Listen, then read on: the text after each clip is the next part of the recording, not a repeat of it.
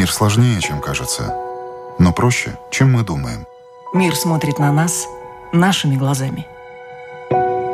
Мир не меняется. Меняемся мы. Люди и страны. Специальная проекция Латвийского радио 4 «Портрет времени».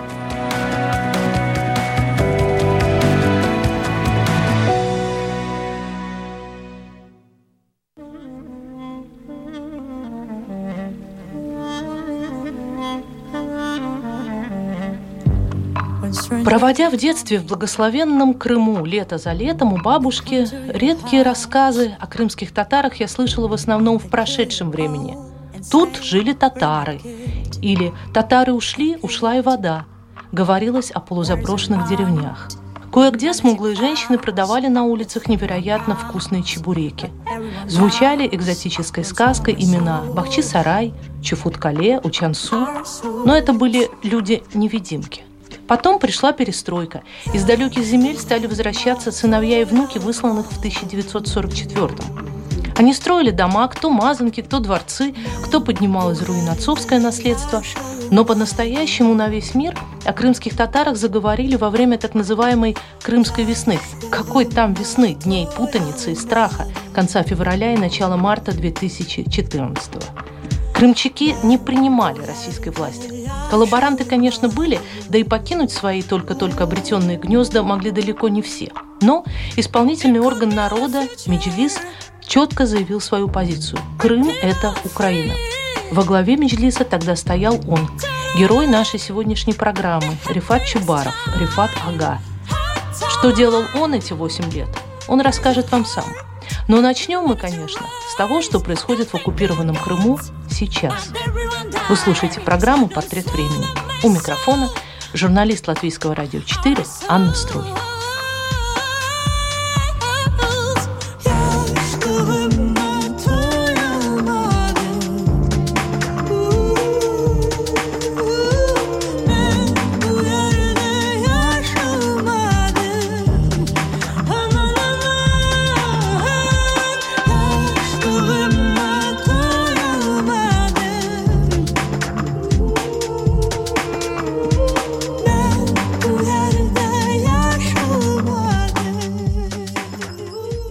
Рифат Аган, на прошлой неделе президент Зеленский обратился к жителям Крыма с э, призывом помогать в борьбе с оккупантами.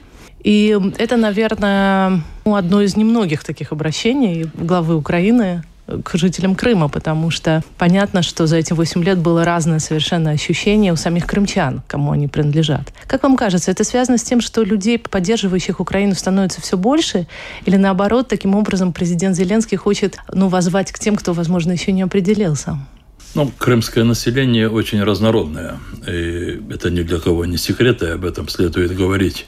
С самого начала в Крыму очень большая часть не восприняла и на протяжении восьми лет не воспринимает оккупацию России и Крыма. Эти люди остаются верными украинскому государству. Мы говорим о крымско-татарском народе, который публично, массово очень организованно, буквально с первых минут вторжения российских войск, выступил против попыток отторжения Крыма от Украины. В Крыму очень много этнических украинцев, около 500 тысяч. И то, что вот эти люди остаются преданными украинскому государству, это очень важно для Украины. В Крыму очень много тех, которые, ну, скажем так, боятся себя определить, э, поскольку они просто хотят э, не быть причастными вот к тем сложнейшим процессам, которые происходят в Крыму, вокруг Крыма. Но в Крыму немало тех, которые поселились за 8 лет оккупации. По разным данным, их близко одного миллиона человек – это граждане России. И вот эти разные группы населения, конечно, в той ситуации, когда уже прямые действия э, российско-украинской войны э, начали происходить непосредственно на территории полуострова, тут можно вспомнить э, удары по военному аэродрому Селенова-Федоровка возле города Саки, которые случились 9 августа. В ходе этих ударов было уничтожено как минимум 9 современных российских э, самолетов, истребителей. Потом 16 августа был уничтожен очень мощный такой склад боеприпасов возле города Джанкоя, подстанция, которая обслуживала железнодорожную дорогу и узел станцию Джанкой. Это все, с одной стороны, очень поддержало дух тех, кто ожидает восстановления суверенитета Украины, но и, разумеется, внесло очень большие тревоги в души тех, которые все равно где-то глубоко в душе осознавали, что они живут на чужой земле, пользуются чужими ресурсами.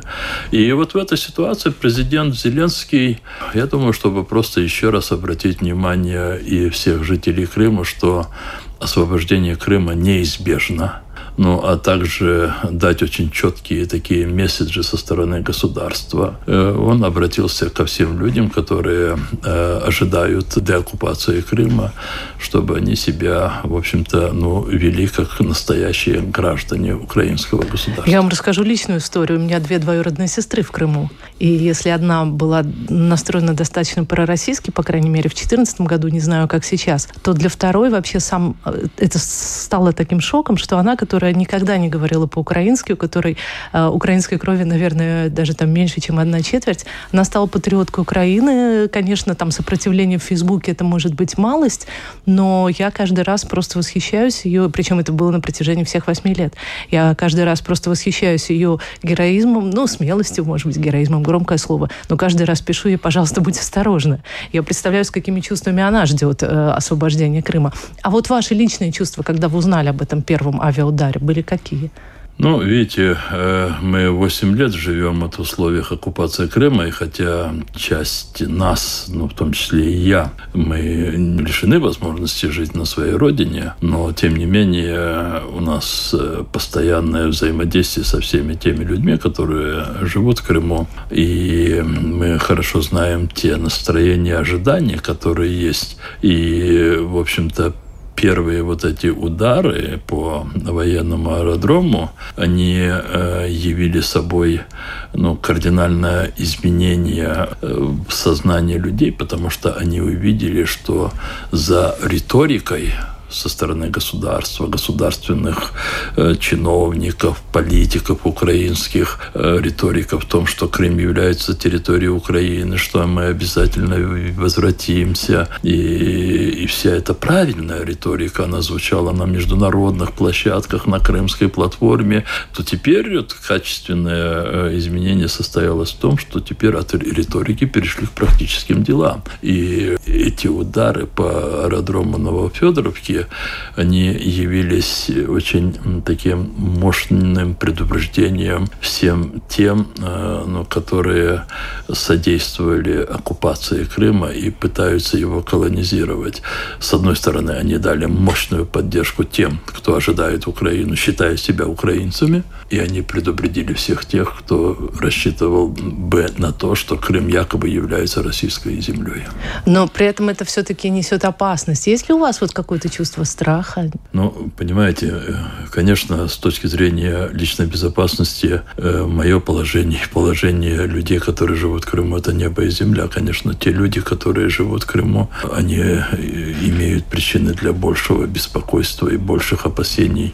Но, тем не менее, мы пытаемся быть максимально открытыми и объективными. Мы призываем людей, которые живут близко к военным объектам, чтобы они нашли возможность отселиться от этих мест, насколько это возможно. Всех тех других людей, которые сейчас живут в Крыму, чтобы они готовились к условиям тогда, когда может быть проблема личной безопасности, безопасности членов своих семей будут на первом месте, чтобы они заранее готовили такие условия. По большому счету об этом можно было бы особо и не говорить, потому что жители Крыма, когда увидели последствия российского широко широкомасштабного, такого полномасштабного вторжения уже на материковую часть Украины. И когда они увидели последствия ракетных обстрелов, бомбовых ударов, они уже, в принципе, сами начали готовиться к тому, чтобы э, себя обезопасить ну, при создании подобных условий. Но, тем не менее, у нас очень большая надежда, и мы все делаем для того, чтобы освобождение Крыма состоялось благодаря ну, совокупности разных факторов, и чтобы военный фактор здесь не был бы доминирующим. Вы имеете в виду и сопротивление партизанское? Нет, мы имеем в виду, что, собственно, понимаете, после 24 февраля кардинально изменилось э, отношение международного сообщества к, ко всем аспектам российско-украинской войны. Если до 24 февраля немало политиков э, среди лидеров европейских государств могли где-то исходить из того, что, возможно, да, Крым украинская территория, но когда-нибудь там при создании каких-то условий. И Крым как бы потихонечку уходил вот из такого представления о том, что его освобождение должно быть главным условием во взаимодействии с Россией. Да, принимались резолюции на Генеральной Ассамблее ООН, на Совете Европы, ОБСЕ, но, тем не менее, количество политиков, которые могли при определенных условиях поставить проблему размена Крымом, чтобы достичь перемирия с Путиным, их было немало. После 24 февраля ситуация кардинально изменилась, и все увидели, что Путина ничего не остановит. И теперь, когда мы говорим об освобождении юга Украины, ну вообще других оккупированных территорий Украины, все понимают, что это не будет завершенным процессом без освобождения Крыма. И поэтому само по себе вот освобождение Херсонской области и приближение украинских войск к Чангару, к административной линии, между материком Украины и оккупированным Крымом, это будет означать кардинальное изменение путинского режима.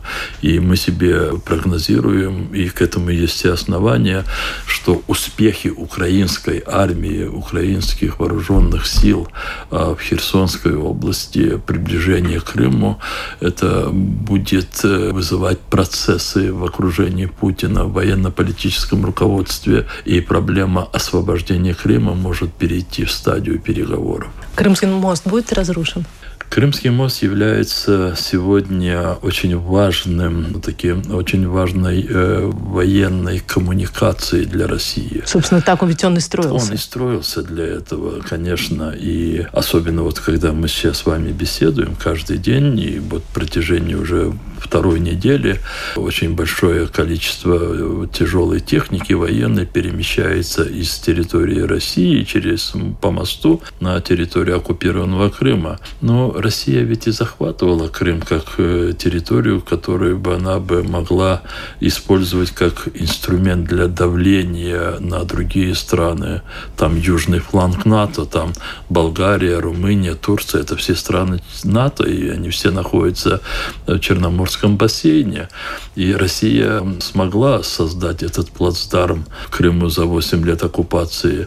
Там она установила наиболее мощные из имеющихся у нее э, ракетно-зенитные комплексы. Они в состоянии э, атаковать территории вот, э, других стран, соседей. Территорию оккупированного Крыма Россия использовала для атаки на Украину 24 февраля. Это все, конечно, фиксируется фиксируется. Это все является грубейшим нарушением международного права, но Россия же сегодня никак на это не реагирует. И поэтому все те объекты, которые являются важными инструментами для дальнейшей российской агрессии против Украины или других государств, они должны быть уничтожены. Крымский мост относится к тем военным объектам, уничтожение которого должно ослабить возможности России. Гость программы сегодня Рифат Чубаров, председатель Меджлиса крымско-татарского народа. Э, вы упомянули героическую борьбу крымско-татарского народа. Э, это действительно, наверное, стало какой-то неожиданностью и для украинцев, которые вдруг увидели, э, что вот у, у мамы Украины есть еще еще одни дети, да, как, как что крымские татары показали себя а, очень верными сынами, дочерьми Украины. Расскажите, пожалуйста, вот об этом, потому что преследования именно в отношении крымско-татарских активистов позволяют всем тем, кто говорит, что Крым был взят без крови и без, без проблем, и вообще добровольно присоединиться, показать, что нет, преследования были, эти преследования носили постоянный вот системный характер уже 8 лет. Ну, во-первых, напомню всем о том, что Россия очень долго выжидала удобный для себя момент, чтобы напасть на Украину. К февралю 2014 года украинское государство очень тяжело, украинское общество очень тяжело выходило из состояния противодействия, вызванного репрессиями режима Януковича, противостоянием в Киеве, в других городах, в том числе и в Крыму. Народ не хотел укрепления режима, который абсолютно игнорировал сам этот народ, э, источник власти. Э, все люди прекрасно видели, насколько открыто уже, без всякого стеснения укрепляется влияние России Э, на территории независимой Украины. И одним из проявлений этого э, внешнего укрепления, ну, укрепления позиции России, это был отказ правительства Януковича э, от курса на интеграцию с Европейским Союзом. И это все вызвало такие протесты. И в итоге воля народа, она победила. И в этот момент, когда все-таки все было обессилено достаточно, российские войска вторглись в Крым. Можно долго говорить, но просто лучше ограничиться одним замечанием, что инкорпорация российской агентуры спецслужбы Украины, вооруженные силы, она тоже была очень глубокой, и все это привело к тому... О которой мы видим и сейчас, вот кадровые решения, да? Да, и оно все привело к тому, что российские войска относительно легко захватили Крым, и очень многие, те, кто должен был защищать украинское государство, тех, кто должен был в соответствии с своими полномочиями все это делать, они перешли на сторону врага. 85% спецслужбы перешло на сторону врага в Крыму в 2014 году. Вы знаете, то, что касается крымских татар, но так получилось, что в силу того, что у них есть развитая система национального самоуправления, Хурултай, Меджлис крымско-татарского народа, мы, разумеется, смогли э, принимать решения, которые ну, быстро реагировали на то, что происходит в нашем Крыму.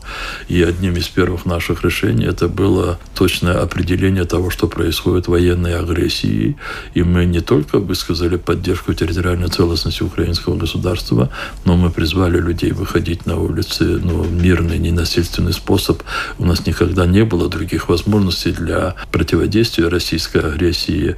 И этот принцип ненасильственности насилие, он один из основополагающих нашего движения. И весь мир увидел, когда десятки тысяч людей выходили на улицы и протестовали против э, российского вторжения на фоне этих входящих в Крым танков, тяжелого оружия. И, конечно, и вы правильно обратили внимание, это в какой-то мере очень повергло шок, удивило приятно украинское общество, потому что до 2014 года украинская информационная пространство очень сильно было ну, засорено, если хотите, захвачено в какой-то мере российскими информационными ресурсами. И вот эта доминанта российских подходов в освещении событий, оно все приводило к тому, что была сильная такая дезориентация в украинском обществе. Да, потому что если попадали да. сюжеты о крымских татар, тогда я еще смотрела э, российское телевидение, это были сюжеты о каком-то захвате земель, да, незаконном да, строительстве, обществе да. и в целом рождала достаточно негативный образ. Что Проще говоря, среди украинских политиков, э,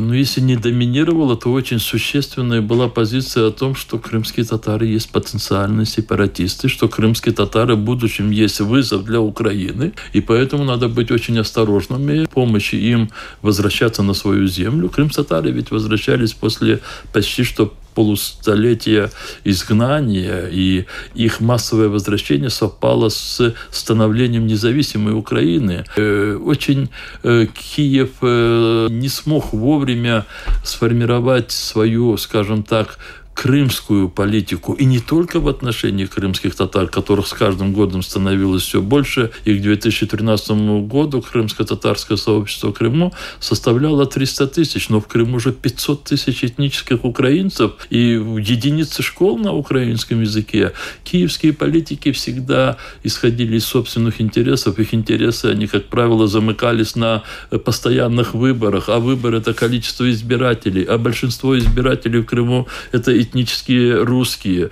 Соответственно, чтобы понравиться этническим русским, как правило, э, украинские политики, киевские политики, я бы так сказал бы правильнее, они демонстрировали игнорирование проблем крымских татар, проблем этнических украинцев, себя демонстрировали как такими, которые проводят политику сближения с Россией. И все это, конечно, оно э, определенным образом проявилось в 2014 году. Но теперь надо сказать, что отношение украинского общества к крымско-татарскому народу и вообще просто осознание роли, места крымских татар в истории Украины, оно, конечно, кардинально изменилось. И, и, и в этом э, есть, наверное, одно из последствий вот э, этой войны. Ну, расскажите о сопротивлении крымско-татарских активистов оккупации. Вот смотрите, мы с вами сегодня говорим, и как раз вот э, ровно год, как был арестован первый заместитель председателя Меджлиса крымсарского народа Нариман Джилял, один из наших таких молодых, очень перспективных политиков. Из 33 членов Меджлиса 10 человек за пределами Крыма, остальные все в Крыму. Меджлис – это своего рода правительство, так мы можем понять, это да? Исполнительный представ... орган. Да, высший представительный орган, единый представительный орган крымского народа, который избирается на национальном съезде, на Хурултае. И мы были избраны как раз накануне российского вот вторжения. В ноябре 2013 года до этого были новые выборы. У нас вся система избирательная крымских татар построена на прямых и тайных э, выборах. Э, и в этой части э, последние выборы привели очень много молодых людей в национальное движение. И мы делали на этом особую ставку. И вот такие, как Нариман, это уже были новое поколение крымских татар, высокообразованные, со знаниями иностранных языков, профессионалы в своих вот специальностях. И Нариман и другие наши коллеги, они в условиях оккупированного Крыма хотя были запрещены, потому что Меджлис крымского народа э, оккупационным судом был объявлен экстремистской организацией, его деятельность была запрещена в 2016 году. Через год Международный суд ООН принял решение, которым обязал Россию отменить решение о запрете Меджлиса и разрешить лидерам Меджлиса свободно въезжать и выезжать в Крым. Но понятно, что Россия э, это э, решение не исполнила и не собирается пока исполнять. Но, тем не менее, э, члены Меджлиса продолжали свою работу, но не, они не могли называть себя членами Меджлиса, но они называли себя активистами Крымстарского национального движения и продолжали всю эту работу. До этого они посадили Ахтема Чегоза, еще одного моего заместителя, Ильми Умерова судили, но этих двух заместителей нам удалось освободить с помощью президента Турции Эрдогана можно сказать, что состоялся обмен между Путиным и Эрдоганом. Путин выдал э, двух членов Меджлиса, а Эрдоган выдал тех э, киллеров, которые были арестованы в Турции служб mm-hmm. да, российских. Но э, несмотря на то, что в Крыму эти репрессии, Нариман Джилял и другие члены Меджлиса приехали на заседание Крымской платформы, саммит которого состоялся впервые в прошлом году, 23 августа, год назад. И это, видимо, было последней каплей, которая вот э, переполнила терпению российских оккупантов и буквально э, после того, как э, через 10 дней, как э, Нариман вернулся, его и двух наших молодых активистов арестовали. И в эти дни проходит судилище в Крыму. Прокурор потребовал 15 лет лишения свободы. Их обвиняют в том, что они как будто бы готовили диверсию против воинской части под Симферополем. У нас сейчас э, лишены свободы и осуждены незаконно, разумеется, оккупационными судами в Крыму более 130 человек. Из них две трети – это крымские татары. Ну, ведь и против вас есть, да, уголовное дело? Вы, вы тоже осу- но, осуждены оккупационным Я хочу сказать, да, что э, это да, но все равно, видите, я всегда говорю о том, что каждый э, гражданин Украины и крымские татары, этнические украинцы, которые живут в условиях оккупации, информации, даже если они сегодня не под прицелом спецслужб оккупантов, но они завтра могут быть под этим прицелом, и для них э, угрозы для их жизни и безопасности намного больше, чем у тех э, людей, которые за пределами Крыма. Конечно, я э, понимаю, что имею приговор российского суда 6 лет лишения свободы за то, что якобы мои действия несут угрозу территориальной целостности российского государства. То есть моя деятельность, направленная на деоккупацию Крыма э, российским государством, воспринимается как действие, направленное на их дезинтеграцию. Я был бы очень рад, чтобы это государство российское распалось. Ну да, война – это мир, мир – это война, да? Двоемирие, да, мы, которое Слушайте, существует. я никогда не думал, когда вот для нас стало возможным знакомство с этим произведением, да, «Скотный двор Оруэлла», я никогда не думал, что те вот... Максимы положения, да, этого Слушайте, произведения. это просто такое гениальное предвидение. И они продолжают вот эту политику. Если вы смотрите российские э, пропагандистские шоу, которыми переполнены их каналы, они перешли все черты и, и все наши действия направлены на то, чтобы просто сохранить свои права. Они пытаются это предоставить э, как, как угрозы их существованию. Ну, я не буду продолжать. Действительно, э, мир – это война, и вчерашние фашисты называют антифашистов фашистами это все. Да. Скажите, а есть ли в Крыму сейчас преследования по религиозному принципу каких-то мусульманских, исламских организаций? Есть эти преследования, и, э, как правило, они, оккупационные власти, привносят на территорию Украины тот алгоритм действий, который у них э, уже использовался на собственной территории. Вы знаете, что в России системному преследованию подвергаются и яговисты, свидетели Иеговы. И, разумеется, в Крыму организации этого направления в христианстве, они все под большим риском. И есть людей, которые арестовали, духовных лиц арестованы, их э, были суды, там 5-7 лет. Э, свидетели Иеговы – это э, объект целенаправленных преследований со стороны российских оккупантов. И второе – это верующие, соблюдающие мусульмане. Разумеется, для того, чтобы внести максимальное такое дезинтеграцию интеграцию максимальную среди сообщества, среди народа, против которого они выступают, оккупанты, с которыми они хотят разъединить, они пытаются в нем ну, э, находить причины, поводы для того, чтобы проводить такие секторальные преследования. И поэтому они же не могут прийти во все мечети, всех объявить мусульман своими врагами. Хотя они пришли во все мечети, установили там видеорегистраторы и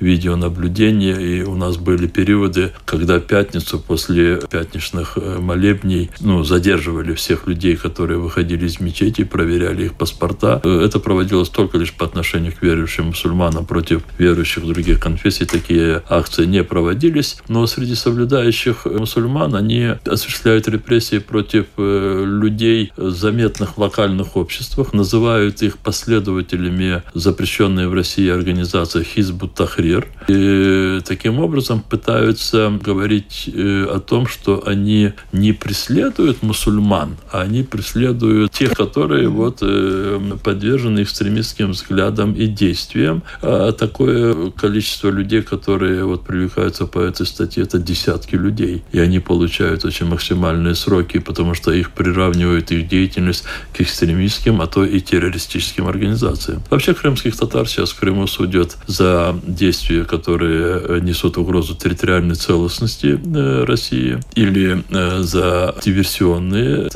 статьи, говорящие о диверсии, России или вот принадлежность к экстремистским и э, террористическим организациям. Но по таким же статьям, практически по таким же статьям идут и этнические украинцы. Там больше как диверсии, диверсии как будто бы или, или, э, или шпионство. Да? Шпионаж. Да, сейчас э, мы очень наблюдаем с большим беспокойствием за судебным процессом украинской активисткой, медсестрой э, Ирины Данилович. Ей выдвинули обвинение в том, что она якобы готовила, ну, по крайней мере, что она приобретала, хранила взрывчатые вещества, и, видимо, в конце это может вылиться в обвинение, что она готовила какую-то диверсию. А на самом деле она была, она есть одной из таких честных э, активисток, которая постоянно освещала ту несправедливость, которую она видела в Крыму. Она приходила на суды крымским татарам. Таким образом, ее решили наказать, обвинив ее в одном из тяжких якобы преступлений, которые она задумывала. Вы уже упомянули,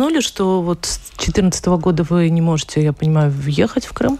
Да, вы не были в Крыму с того времени? Да, 5 июля я возвращался из парламентской ассамблеи, заседания парламентской ассамблеи ОБСЕ, на котором, кстати, была принята одна из самых первых и жестких резолюций в отношении действий России 5 июля 2014 года, так называемая Бакинская декларация, где было написано о том, что Россия своим вторжением на территорию Украины нарушила все 10 принципов, на которых базируется ОБСЕ. И я, когда въезжал э, в Крым, меня остановили, э, потом э, выдали уведомление, что мне запрещено въезжать на территорию России. Я сделал заявление, что я въезжаю на территорию Украины. Они, да, а. они, они меня остановили на территории, вот на административной линии между Херсонской областью и Крымом и сказали, что мне нельзя въезжать пять лет в Россию. Если я попробую это сделать, то меня ожидает ожидает уже другая форма э, преследования. Я сказал, что я все это воспринимаю, я в Россию никогда и не собирался, я въезжаю к себе домой в Крым.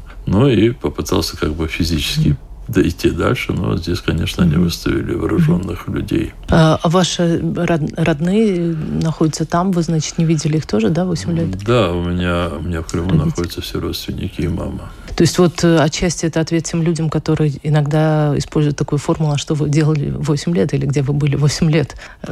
Ну, э, дело ну том, опять что... же, такая изуитская формула Да, нет, но мы все... Мы... И когда, кстати, я, например, сама часто ее слышу, она, э, ну, она меня приводит, в общем, в бешенство. Я говорю, а как вам кажется, откуда вообще начались все санкции против России и обострение Знаете, отношений? Это, э, ну, вот ваши 8 лет, в общем, а, вы, один, вы, вы по меньшей мере лишены возможности быть не, на своей ну, Это же один родине. из штампов, который использует российская пропаганда. Они пытаются таким образом как бы э, противостоять вот э, тем вопросам человеческим, которые возникают практически э, у всего мира. И когда говорят о том, что как вы могли совершить эти преступления, особенно после 24 февраля, это же весь мир содрогнулся от того, что вы видели Бучи, Ирпение, Гостомель, Бородянка, Харьков, Житомир, Мариуполь, Мариуполь весь снесли, то тогда кто-то встает и говорят, а вы что, не видели, что как бомбили там Донбасс в течение восьми лет? Э, это не просто лукавство, это заведомое тоже такой цинизм, поскольку все то, что э, случилось в Крыму с оккупацией Крыма,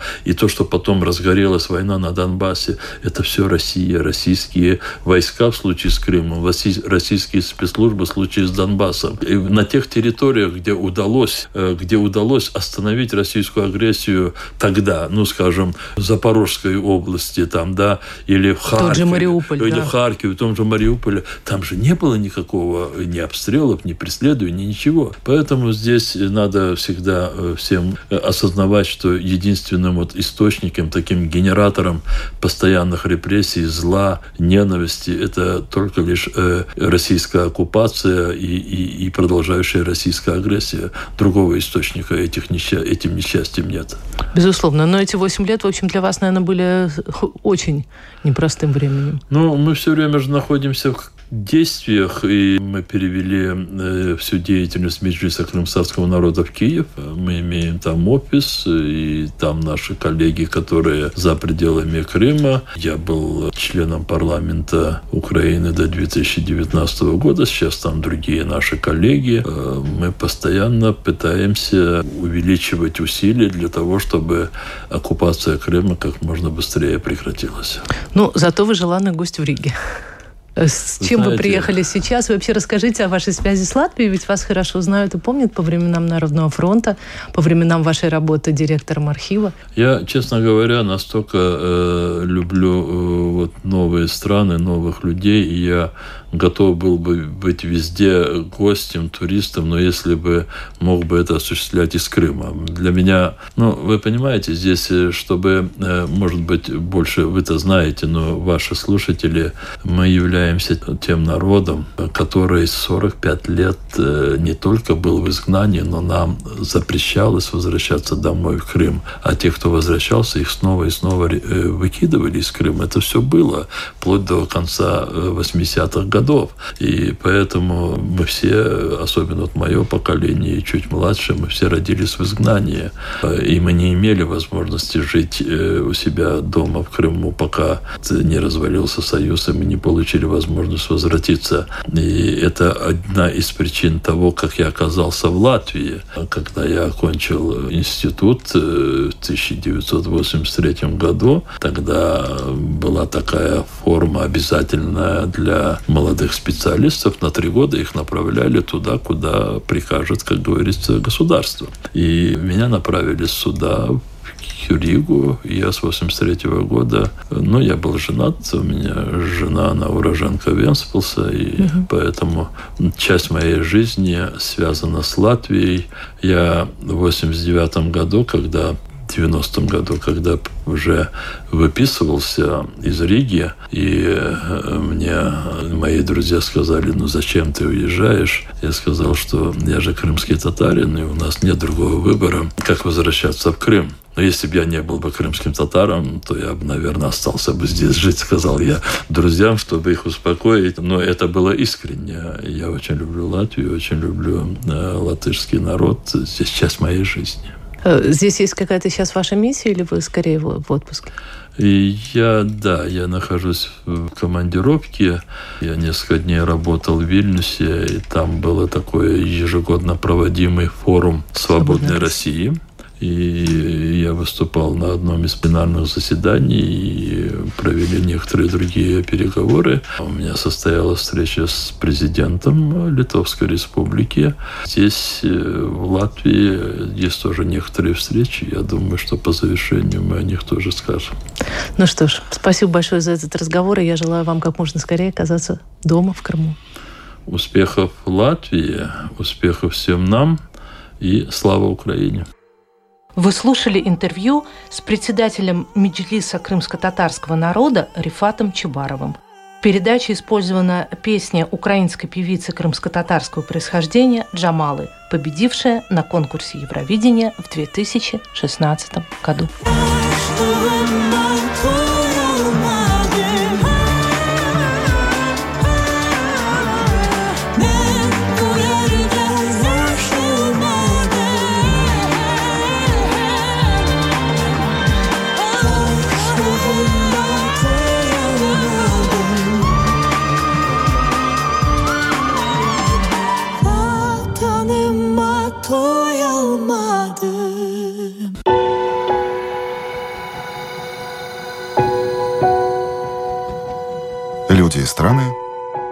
Специальная проекция Латвийского радио 4.